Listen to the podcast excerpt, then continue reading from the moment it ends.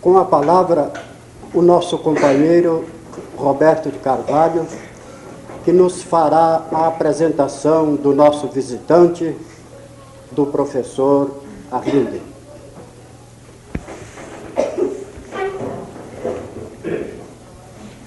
Meus irmãos, nós fomos incumbidos, aliás, com grande prazer de nossa parte, para podermos aqui apresentar o professor Arlindo Corrêa da Silva. Nós, sinceramente, não conhecemos o tema que será por ele abordado, mas nós conhecemos de longa data o nosso amigo, o nosso companheiro, o nosso irmão Arlindo Corrêa da Silva, e nós nos lembramos do Arlindo quando no velho prédio deste centro ele aqui esteve conosco, vivendo estreitamente conosco, colaborando com a sua parcela de entusiasmo, com a sua parcela de dedicação à boa causa, que nos trouxe naqueles tempos, o Arlindo, um brado de alerta, um brado de uma tomada de posição para que nós abraçássemos o trabalho bom com mais afinco, com mais coragem, com mais ânimo e com mais perseverança. Nós então, hoje, o vimos retornando aqui, a esta casa, neste novo prédio. Este homem que nós encaramos, se ele nos permitir, com a sua modéstia, como se fora um João Batista, a dizer às criaturas que corrijam os seus métodos que corrijam as suas veredas, que vivam o bom viver, que procurem aproveitar os mínimos momentos da existência na matéria, para poder sempre aurir novos conhecimentos, aurir em novos austos de fé, impregnando-se a criatura destas emanações que advém do mais alto, para podermos assim viver e não simplesmente passar pela vida. Assim nós entendemos o Arlindo, que veio mais uma vez a maneira daquele precursor a que nos referimos, a nos dar mais um impacto para que nós acordemos, para que nós caminhamos, para que nós, mais uma vez, possamos dele auferir as suas proveitosas lições. Pelo que nos é dado saber, o professor Arlindo irá nos falar sobre a yoga, sobre o pensamento humano, sobre a mente da criatura. Terreno que ainda desconhecemos, conforme já dissemos. Entretanto, a nossa satisfação imensa, a nossa satisfação grande mesmo, de podermos ter esta oportunidade por vários motivos. Pelo conhecimento que já tínhamos do nosso irmão e amigo, pelo fato de sermos duplamente companheiros, porquanto militamos também juntos em outra seara. Hoje até estivemos um tanto ocupados nesta segunda tarefa que nos irmana, que me irmana a mim e ao Arlindo. Estivemos na cidade Boa Esperança e lá fomos a um conclave maçônico. Lá pudemos também presenciar a irmanação das criaturas. Lá pudemos presenciar a confraternização que deve haver entre os homens de boa vontade. E acredito mesmo que o Arlindo veio nos trazer aqui, acima de tudo, além de sua palavra sábia, além de sua orientação precisa e segura, acreditamos sim que o Arlindo veio nos trazer aqui mais uma vez o seu abraço fraterno, a sua emanação de amor, a sua emanação, a sua irmanação a nós outros que peregrinamos aqui pela face da terra em busca de algo melhor, em busca de um norteamento mais seguro. Assim, pois, com a palavra, o nosso irmão Arlindo Correia da Silva.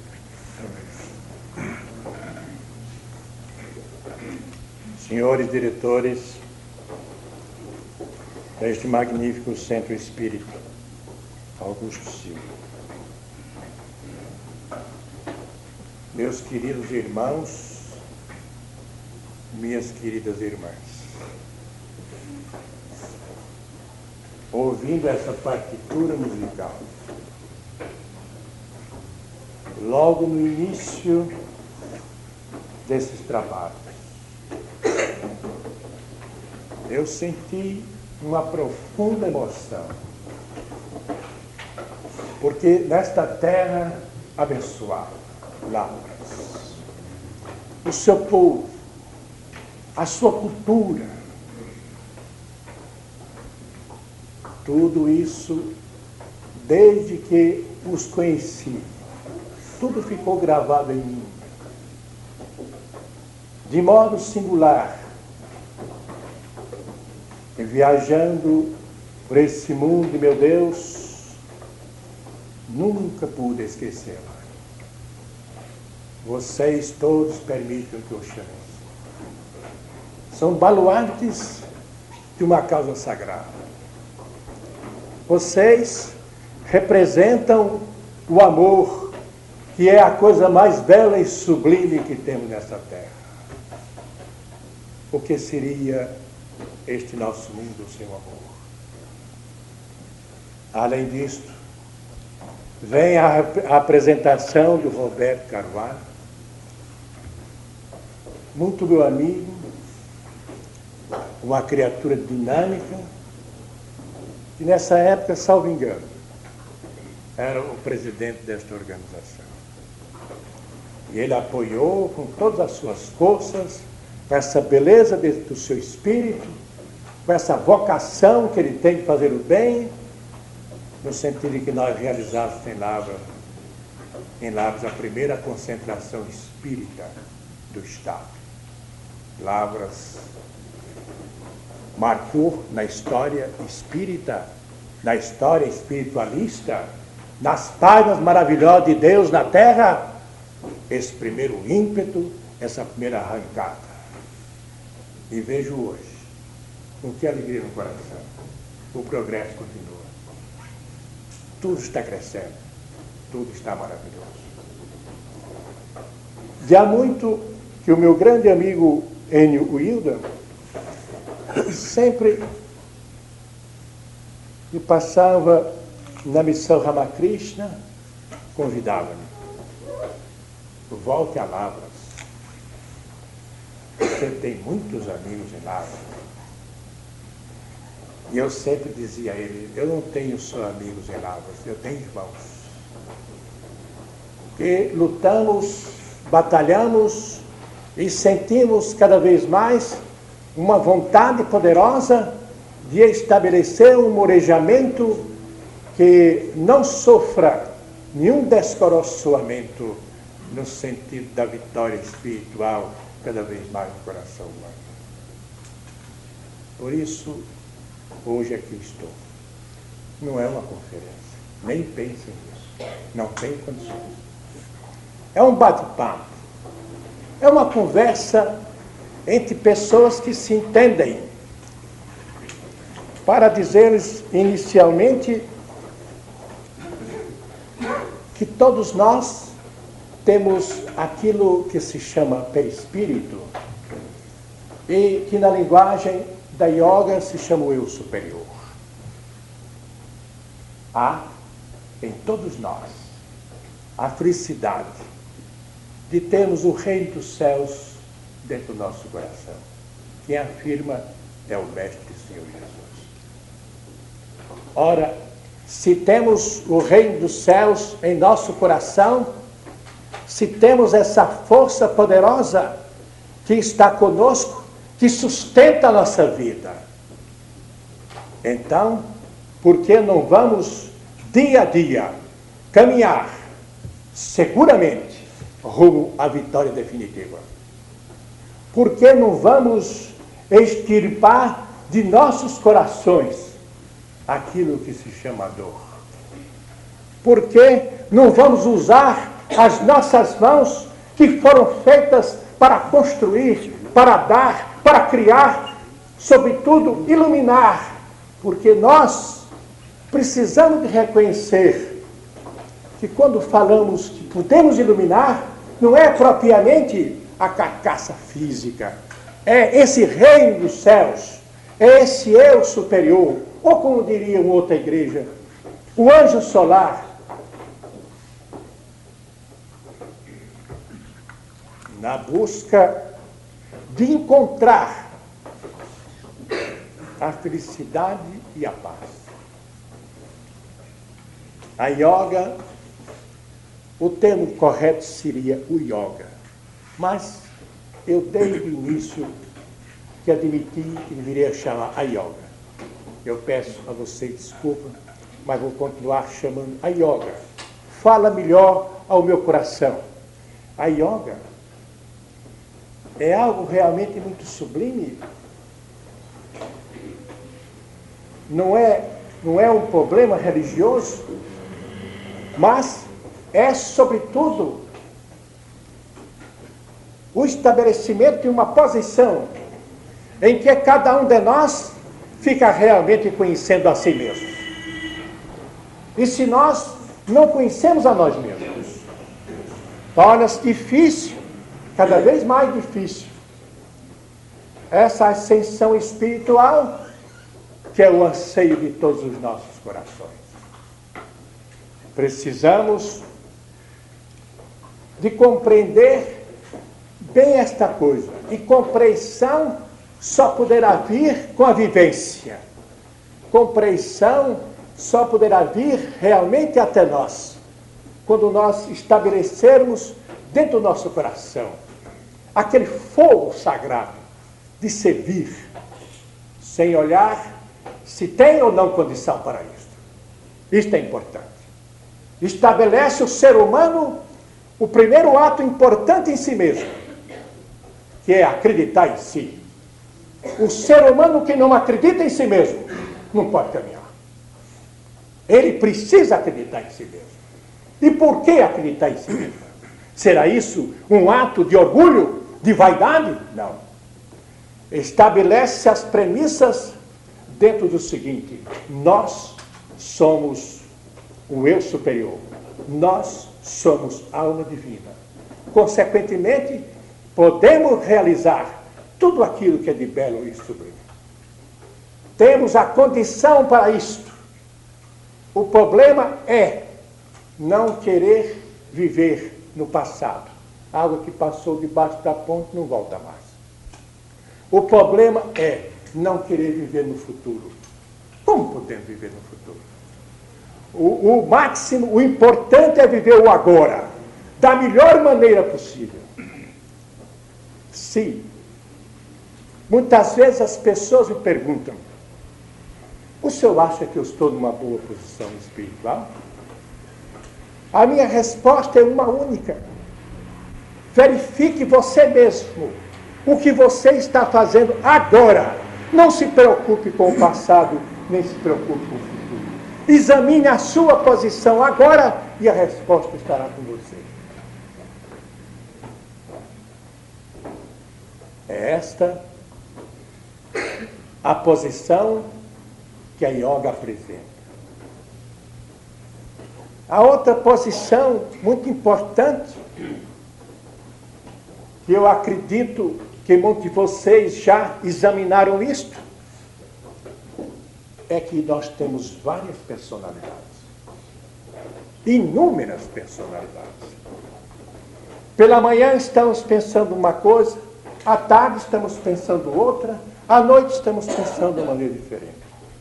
Aquilo que constituiria uma felicidade para nós, se tivéssemos obtido das suas superiores, daqui a dois meses seria um desastre tremendo se tivéssemos conseguido.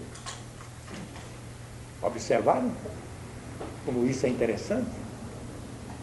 Observaram como intimamente a gente muitas vezes sente uma aflição profunda, um vácuo terrível, sem encontrar uma explicação para aquela situação?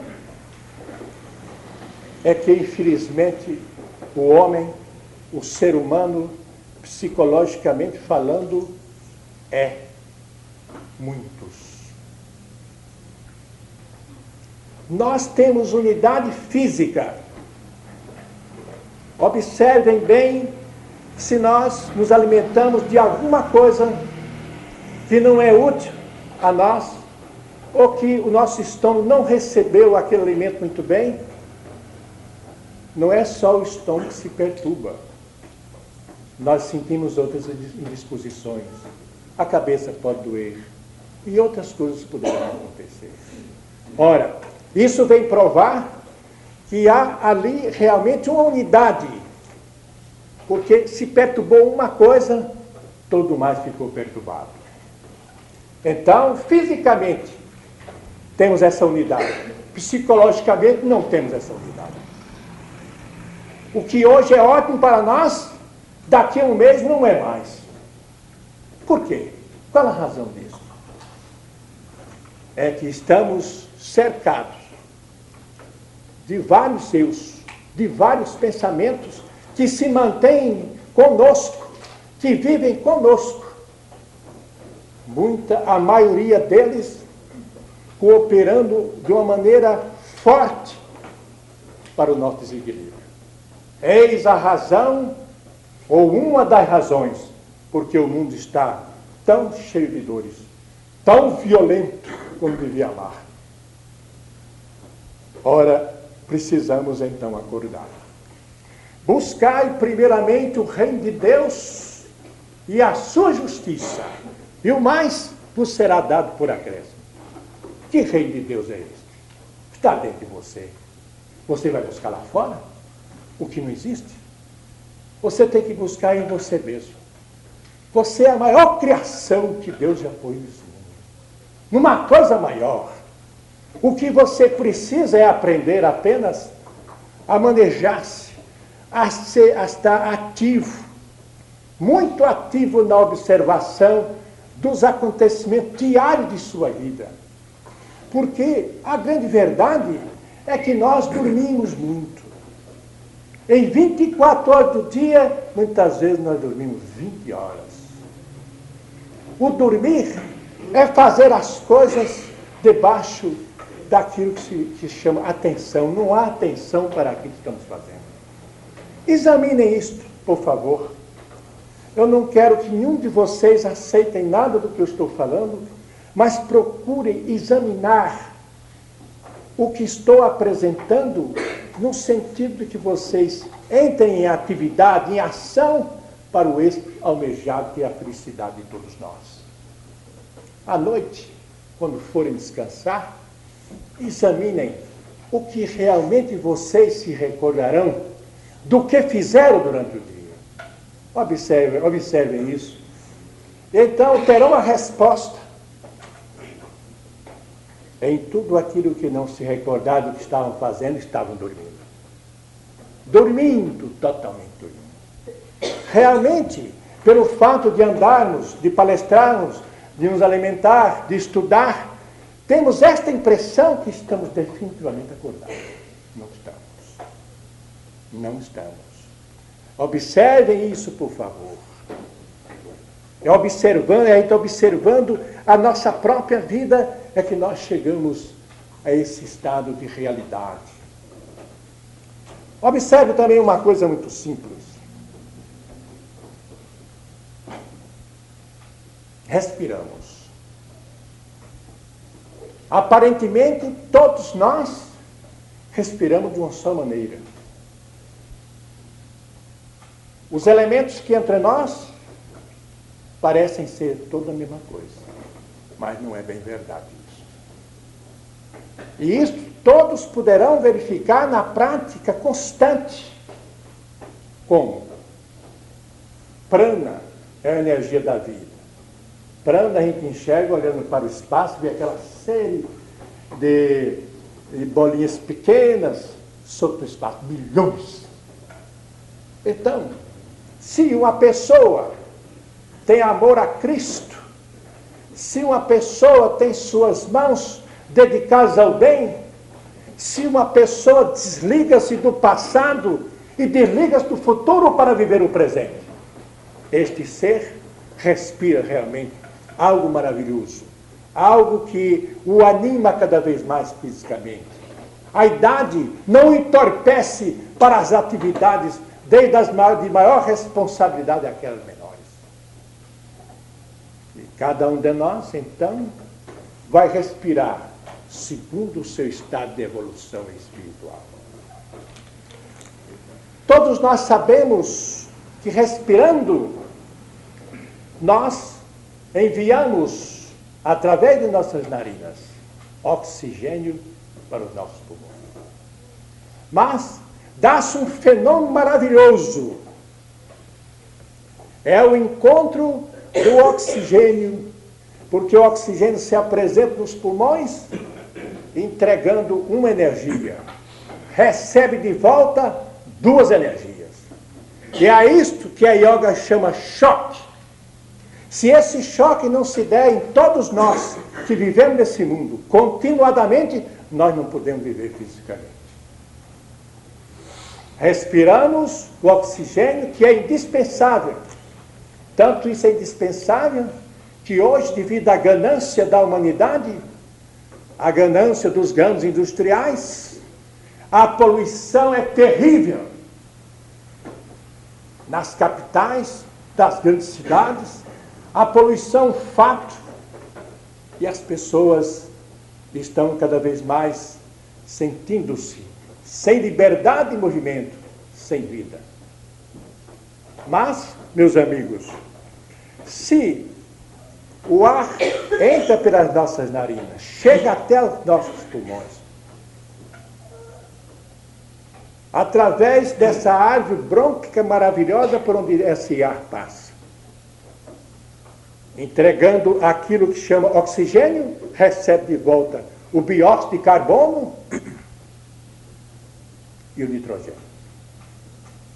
Quanto mais fazemos, quanto mais respiramos, esses choques vão se proporcionando e cada vez mais o nosso sangue se conserva limpo e perfeito.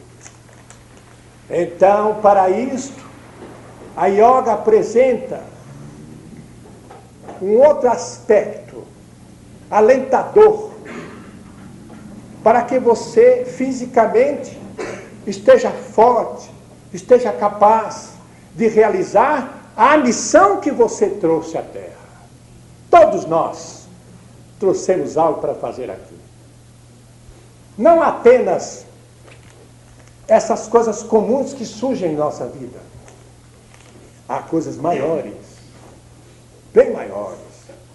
Todos nós trouxemos essa responsabilidade sobre os ombros e jamais poderemos fugir dessa responsabilidade, porque teremos algo a acertar depois.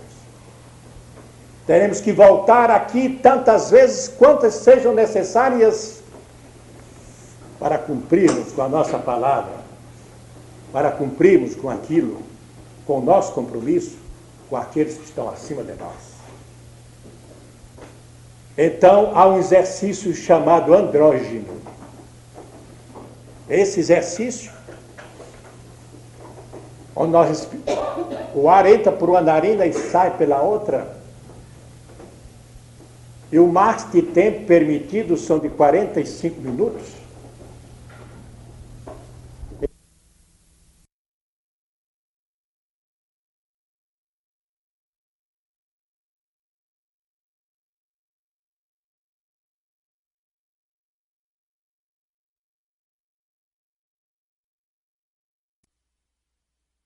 exercício faz você ficar tranquilo, totalmente tranquilo no seu sistema nervoso.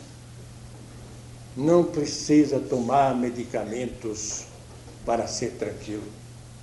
Não precisa tomar medicamentos para que tenhamos os nossos três sistemas nervosos na mais perfeita ordem.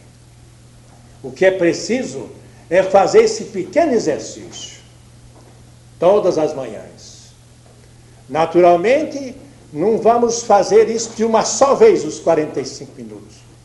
Porque acontece muitas vezes que o enriquecimento do nosso sangue é de tal ordem que sentimos ligeiras perturbações na cabeça, devido ao afluxo de sangue puro, cheio de oxigênio, cheio de vida.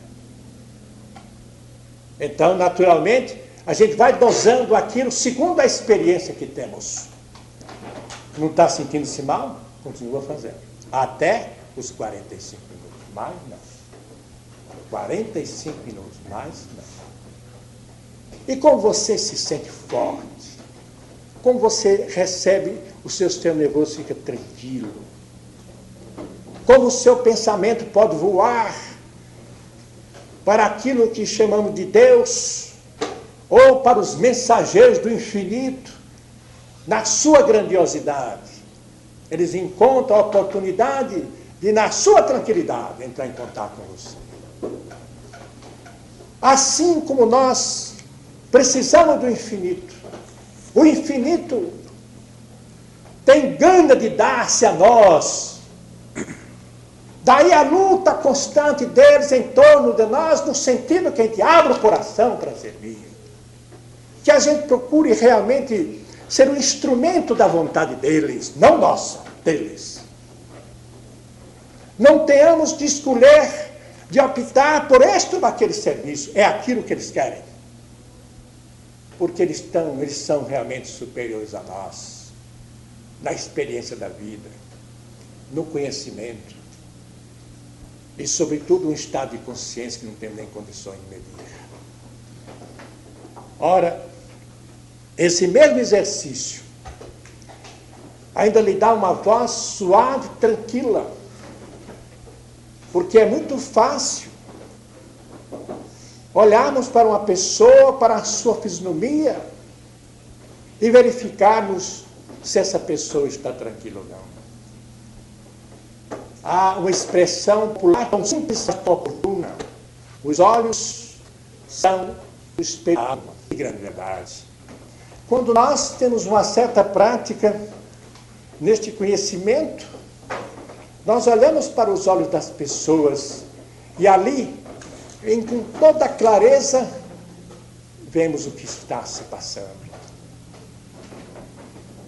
Todos vocês devem ter tido dessas experiências. Através do semblante das pessoas, vocês verificam o que, é que está acontecendo o que, que há de importante. Se ela está absolutamente tranquila ou não. Meus amigos, há uma outra coisa importante que vamos ferir nesse momento.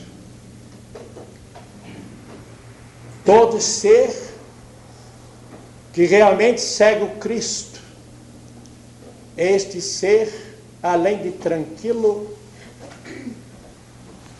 ele não tem nenhuma espécie de rigidez. Ele é flexível. Porque é que um espírito superior, porque é que o mestre da compaixão nunca tem uma palavra pesada para nenhum de nós. É porque ele compreende ele sabe perfeitamente das dificuldades que temos pela frente, dos nossos hábitos, das nossas mentiras diárias. Porque quando nós estamos mentindo, é evidente que não podemos estar em contato com as grandes forças do universo. Nós temos que ser verdadeiro, mas flexível. Temos que compreender toda e qualquer situação,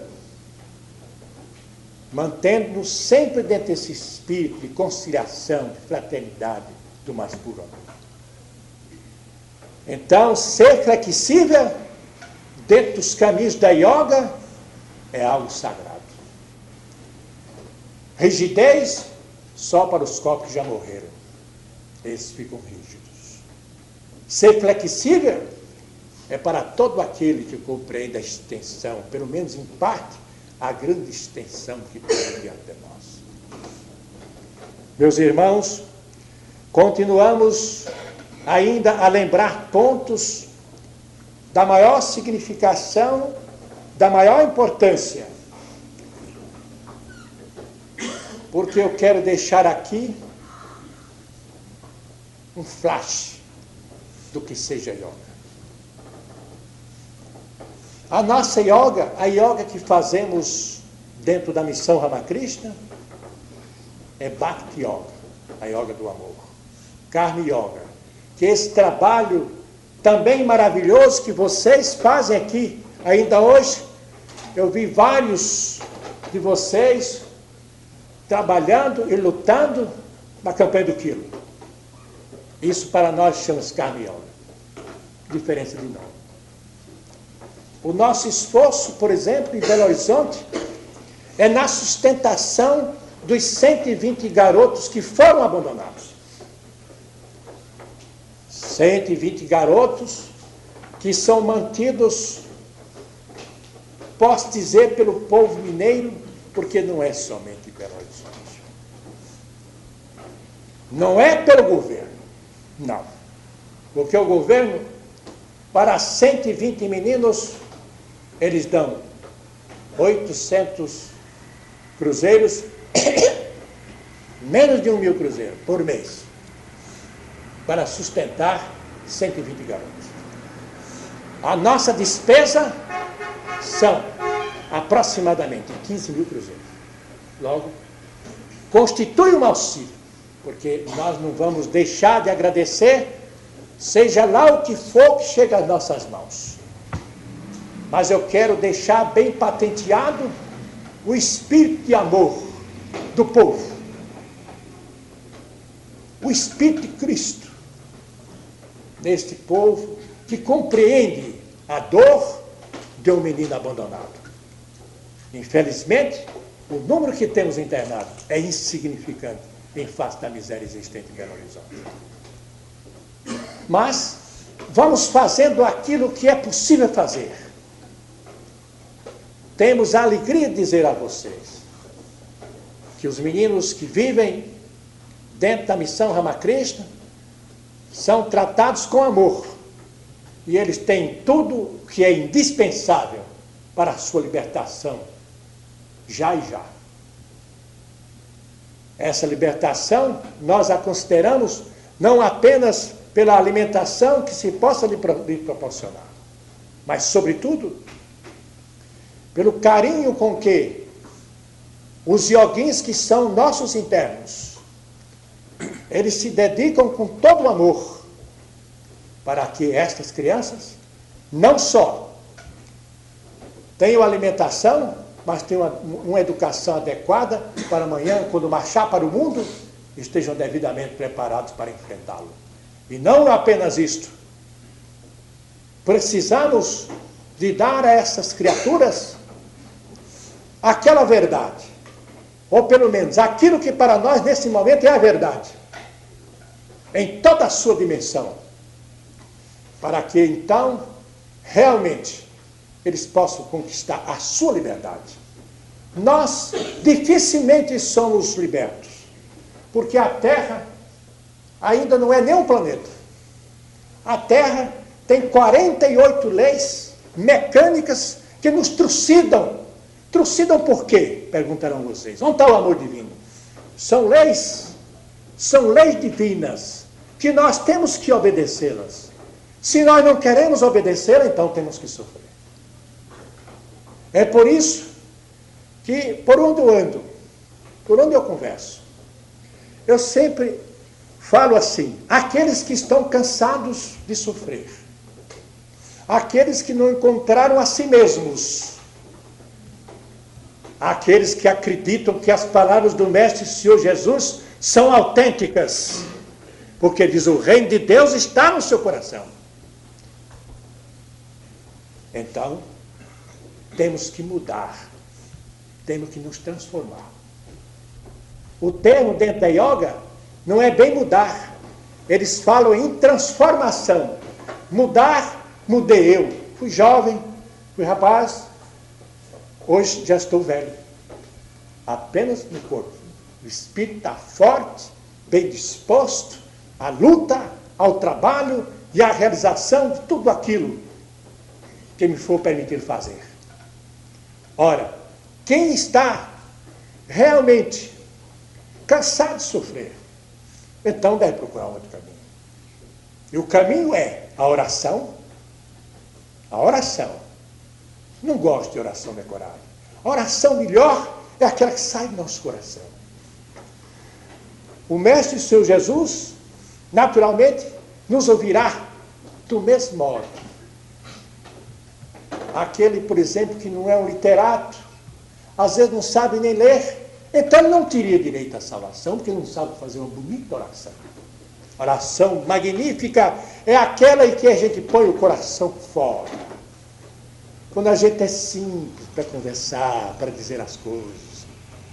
É claro e evidente que nós nunca devemos pedir as coisas sem dizer assim: se você, Senhor, aprovar. Vejam bem, verifiquem bem essas minhas palavras. Porque a gente pode pedir uma coisa que, que não está completamente certa. Que não é realmente aquilo que pode realmente nos fazer profundamente felizes. A tônica é a felicidade humana. Nós temos todo o direito, toda a prerrogativa de sermos felizes. E por que não somos? O que é que entrava isto? Procure me compreender é que nós estamos constantemente violando as leis. Essa violação é constante. Observem bem que o ser humano, na sua quase totalidade, além dessa variedade de eus, há uma coisa que ele recebe sempre, sempre, normalmente. Às vezes ele está tão acostumado que ele nem presta mais atenção é a posição negativa que nós assumimos com a nossa vida. Somos profundamente negativos. Qualquer notícia, qualquer acontecimento, não olhamos para o lado melhor, é sempre o lado pior. Então a yoga é quem diz que o ser humano negativo é o pior vírus existente no mundo. É o pior vírus existente no mundo. Ele pode chegar numa sala como esta e infectar as mentes das criaturas com seu estado negativista. Ele não tem aquela condição de mostrar os grandes caminhos que estão abertos para nós pela vontade do Mestre Senhor Jesus. Pela vontade dos grandes seres que existem em nosso plano. Mas nós caminhamos sempre o lado negativo. Por quê? Por que isto? Uma pessoa tem uma ligeira dor no estômago. Quantas vezes tem acontecido lá comigo? O senhor não acha que isso pode ser um câncer? Mas que isso? Por que um câncer? Por que não pode ser uma coisa ligeira, uma, uma indisposição rápida? Por que isso? Então a nossa mente que é poderosa, que é terrível, ela vai arrastar todas essas consequências para nós para aquele que assim pensa, para aquele que assim age. Ora, um vírus negativo desta espécie, nós temos que dar o um combate. O combate, o combate é bem entendido, é observar a si mesmo. verificar como você varia a todo instante, a todo momento. Sua mente, a nossa mente, é um verdadeiro macaco, pula para todo lado. Quiserem verificar isso? É muito simples. Parem para pensar numa, numa, pessoa amiga, nem numa pessoa amiga, na sua filha, no seu marido, numa pessoa que a, senhora, que a pessoa quer bem. Quando vê o pensamento está dançando para o lado, para outro. É isso, é por isso que os grandes mestres pedem com esse famoso mestre silêncio. O famoso mestre silêncio ele dedicou 50 anos de sua vida a serviço da humanidade. Procurou mostrar com a sua própria vida, o seu exemplo, a sua dedicação, o seu espírito de amor. Procurou mostrar que o ser humano tem todo, tem todo o direito de dominar a sua mente. O dominar a mente Precisamos. Vocês querem ver uma coisa interessante? É por isso que eu digo: as minhas conversas não é conferência, é um bate-papo. Observem bem. Sentem-se numa boa cadeira, fiquem à vontade, sozinhos, e comecem a deixar desfilar ante sua mente tudo aquilo que vier. Você não é o pensamento. Você não é a noure que está chegando a você. Você não é isso. Você é o reino dos céus. Dito Jesus, você é o reino dos céus. Você não é essa mente. Essa mente concreta, essa mente objetiva, essa mente que você estuda para dominar um, um grande lugar, para tirar um outro daquela posição, preocupar. Não, essa mente não. Então, esta mente é que precisa de ser transformada. E você observa facilmente. Se senta-se tranquilamente, sozinho. Não precisa ter medo que não há nada demais. E deixe que os pensamentos desfilem. Como se estivesse num teatro, sentado na cadeira, apreciando o que está se passando no palco. Naquele palco ficam passando os seus pensamentos. Se ficar nessa posição durante 10 minutos, verificará que sua mente vai acalmando. Vai acalmando, vai acalmando. E então sentirá uma alegria imensa, um prazer extraordinário, uma sensação de paz, que é a maior coisa que podemos obter nesse mundo. Essa, essa paz tão difícil, nós podemos obtê-la com pequenas coisas. Observem bem que eu não toco na fé de ninguém. Eu acho que todos que têm a sua fé estabelecida dentro de si mesmo devem caminhar esses caminhos. Ninguém tem o direito de desmanchar a fé de ninguém. Mas o que eu conclamo vocês é para uma observação cada vez maior de si mesmo. Precisam de acreditar em vocês mesmos. Porque qualquer coisa que você vier realizar, pensando no auxílio dos outros, na colaboração dos outros, para que você faça aquilo, então você não vai fazer. Você precisa acreditar no que quer fazer. Foi isso que eu vi nesta casa quando passei aqui há muitos anos. É isso que eu continuo apreciando nessa magnífica vibração existente dentro dessas quatro paredes. Essa vibração harmônica, essa vibração que toca o coração, essa vibração que ergue a mente, essa vibração que faz com que cresça dentro de nós cada vez mais a esperança de um mundo melhor. É isso que precisa ser feito. Observem essas coisas. Alimentação, por exemplo. Na alimentação, deveríamos sempre, o que é tão difícil aqui no realmente no Ocidente, na hora de nossa alimentação, ser hora de paz. No Brasil, infelizmente, isso não está mais acontecendo. A hora de, de, se fazer o alimento é sempre uma hora de troca de ideias que não ajudam de modo nenhum o nosso erguimento espiritual. Não ajudam. São comentários malévolos. É engole-se, não mastiga-se. É aquela correria, tudo correria. É a correria do século. E como depois de tudo isso não sofrer de alguma coisa? Já que o seu corpo é interessante isso. Como é interessante. O corpo nosso é uma unidade. Mas psicologicamente nós somos muitos. Eu espero que vocês observem isto.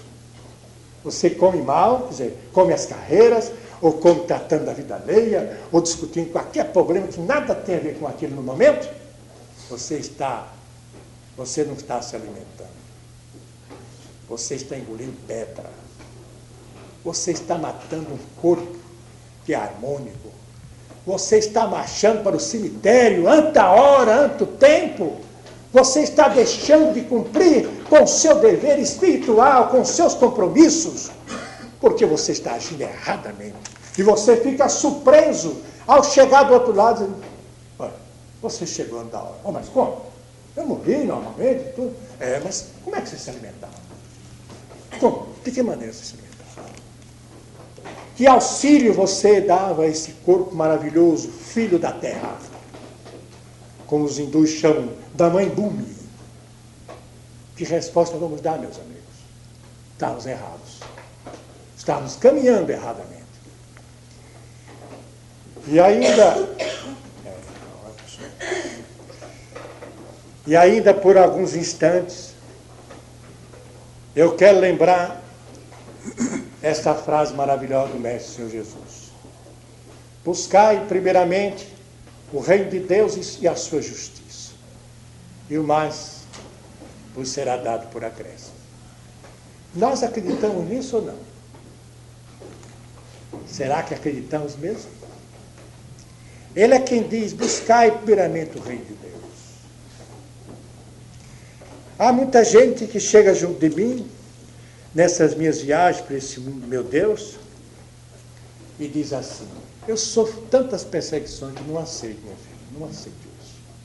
Não posso aceitar. Você sofre perseguições? Não posso aceitar. Oh, mas como o senhor não pode aceitar? Eu estou dizendo ao senhor que eu sou vítima. Então, procure examinar a si mesmo porque o que você tem lá dentro, a sua essência, é o que atrai, é o que hipnotiza, é o que seduz o que está lá fora para você. Nós queremos ter sempre essa atitude de anjo, mas nós não somos anjos. Se você, se os seus pensamentos fossem construtivos, se as suas atitudes estivessem de acordo com as leis que regem a terra, Ninguém lhe perseguir. Ninguém lhe perseguir. Essa é que é a verdade. Você é que atrai tudo que há em torno de você. Outros dizem assim: eu vou trabalhar, vou solicitar um emprego, mal eu entro, você olha para minha cara, assim, meu olho assim. Ah, é emprego, né? não, não tem a vaga mais não. E a vaga existe. Quer dizer, o indivíduo carrega-se, carrega-se de um estado horroroso repugnante, vibracional, que só em chegar próximo do outro, o outro já não quer mais conversa comigo. O que é isso? A negatividade. Ser negativo. Tinha um rapaz em Belo Horizonte, eu queria bem imenso a ele. O que é que ele fazia? Não fazia nada certo. Negativo até eu não podia ser mais. Quando se aproximava do lugar para pedir qualquer coisa, a sua negatividade atingia o peso. Por muito eu me esforçar a pedir, porque não há outro remédio. Se o indivíduo gosta de sofrer, tem que continuar sofrendo. Se ele não gosta, mesmo ele não acreditando em nada disso, ele vai fazer uma experiência para verificar se é verdade. Não custa fazer a experiência. Normalmente é aqueles que estão sofrendo. O indivíduo, quando está sofrendo, ele está sendo convidado a retificar a de sua existência.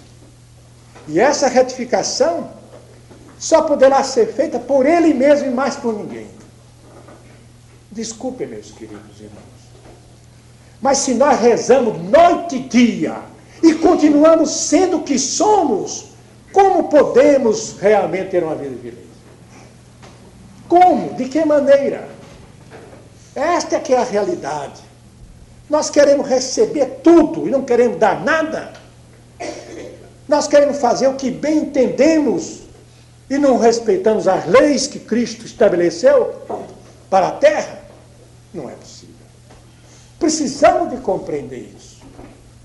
A yoga está sempre lembrando dessas coisas maravilhosas a cada um de nós.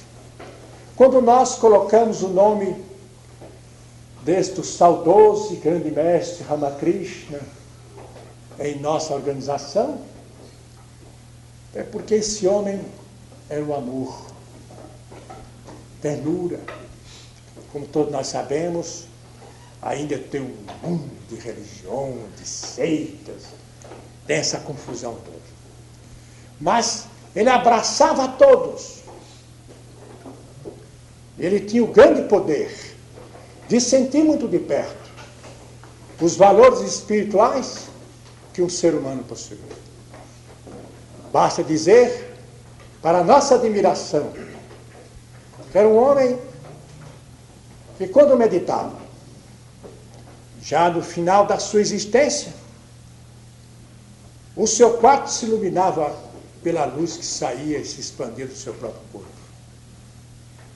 Uma luz azulada, linda. Basta dizer que os três médicos que o trataram quando os últimos instantes de sua existência, todos eles materialistas, eles tiveram que se dobrar ante o Mestre, ante a sua vida, o seu exemplo, porque eles não encontraram explicação de nenhuma espécie para os grandes fenômenos que ali estavam sendo realizados. O seu corpo apresentava essa iluminação, queimando o próprio taco onde ele estava sentado. Como explicar isso? O porquê disso? Convém que todos nós venhamos a pensar que o que Jesus fez, o que Ramakrishna fez, o que o Apolão de Tiano realizou, enfim, esse mundo de mestres, de pessoas que aqui chegaram e nos mostrar o que é espiritualidade superior, nós também podemos fazer isto, porque temos a condição de fazê-lo, desde que estejamos dispostos a pagar o preço e fazer o sacrifício necessário. Enquanto não houver essa compreensão, temos que marchar então bem devagarinho. Bem devagarinho. Meus amigos, a hora está fugindo. Eu creio que já chegou o instante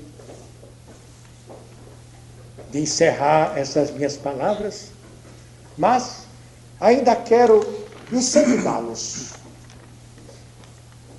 para o desenvolvimento da sua individualidade. Ainda quero dizer-lhes que nunca se julguem pequenos nem esmagados.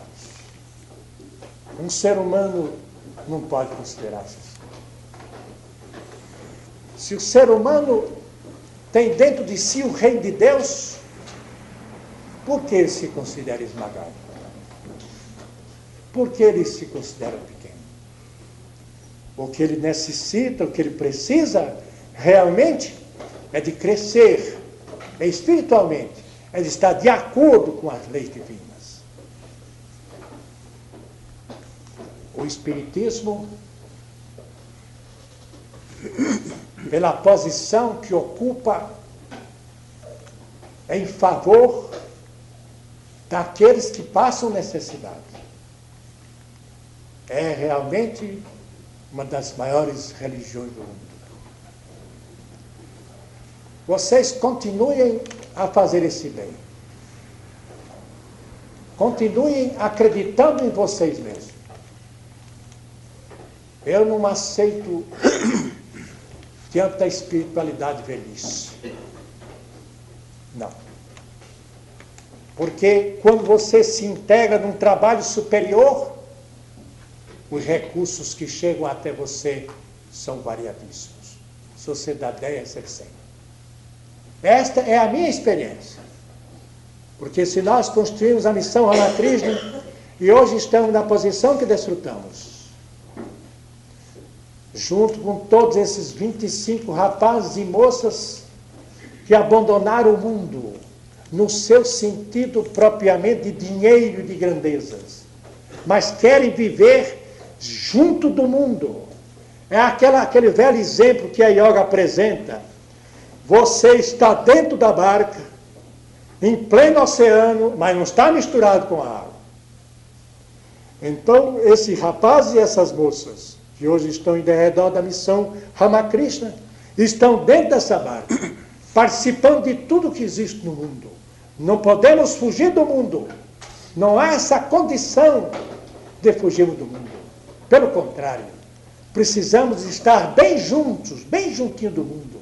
Porque não são os bons que precisam das lições da alta espiritualidade.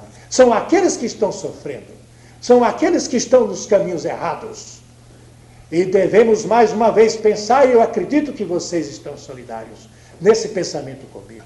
Nós não vamos falar de Deus a um ser que está com o estômago vazio, que está precisando de comer. Não. Alimente esse ser em primeiro lugar. Dê seu alimento a ele para depois nós falarmos. E é isso que eu sei que os Espíritos fazem em toda parte. Esse trabalho notável que vocês realizam com o nome de campanha do quilo e abrigo desce daquela natureza em todo o Brasil representa